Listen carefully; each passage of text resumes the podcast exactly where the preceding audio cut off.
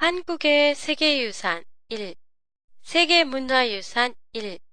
종묘와 종묘제례학 안녕하세요. 도쿄도 타마시에 있는 한국어 교실 한 교실의 팟캐스트 코너입니다. 오늘부터 당분간 한국의 세계 문화에 대해 소개해 드리겠습니다. 세계 유산에는 문화유산과 자연유산이 있는데요. 지역별로 나누어 살펴보겠습니다. 첫 회인 오늘은 문화유산 중에 하나인 서울에 있는 종묘와 종묘에서 지내는 제사의식인 종묘제례학에 대해 보내드리겠습니다.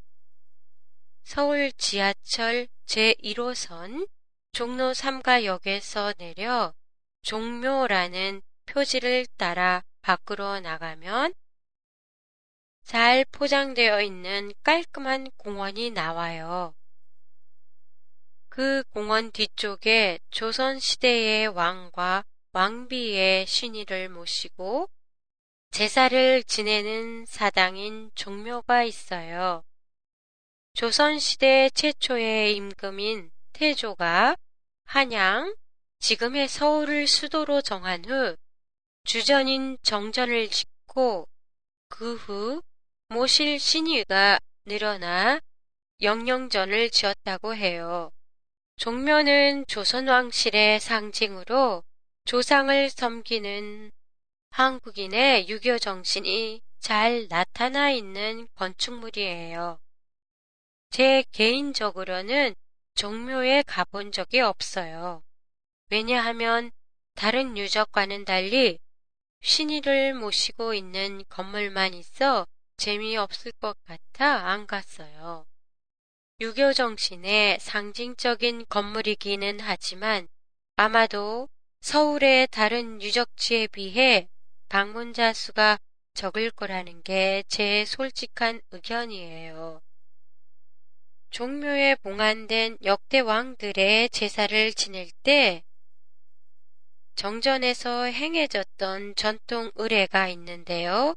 바로 종묘 제례학이에요. 악기로 음악을 연주하고 그 음악에 맞추어 춤을 추는 의식으로 종묘 제례 및 종묘 제례학이라는 이름으로 세계 무형유산으로 지정되어 있어요. 종묘 제례학은 신년 텔레비전에서 방송되기도 하는데요. 일정 기간 동안에 걸쳐 종묘에서 공연될 때도 있어요. 종묘와 청계천은 큰 도로를 사이에 두고 마주보고 있어 종묘와 청계천을 함께 구경할 수도 있어요. 또한 종묘의 후문을 통해 창덕궁에도 들어갈 수 있으니까 청계천, 종묘, 창덕궁을 한꺼번에 둘러보실 수도 있어요. 세계 문화유산인 창덕궁에 대해서는 다음 회에 보내드리겠습니다. 이번 주부터 한 교실의 팟캐스트를 격주로 보내드리게 되었습니다. 그리고 더 나은 팟캐스트를 만들기 위해 여러분의 의견을 수시로 받고 있습니다.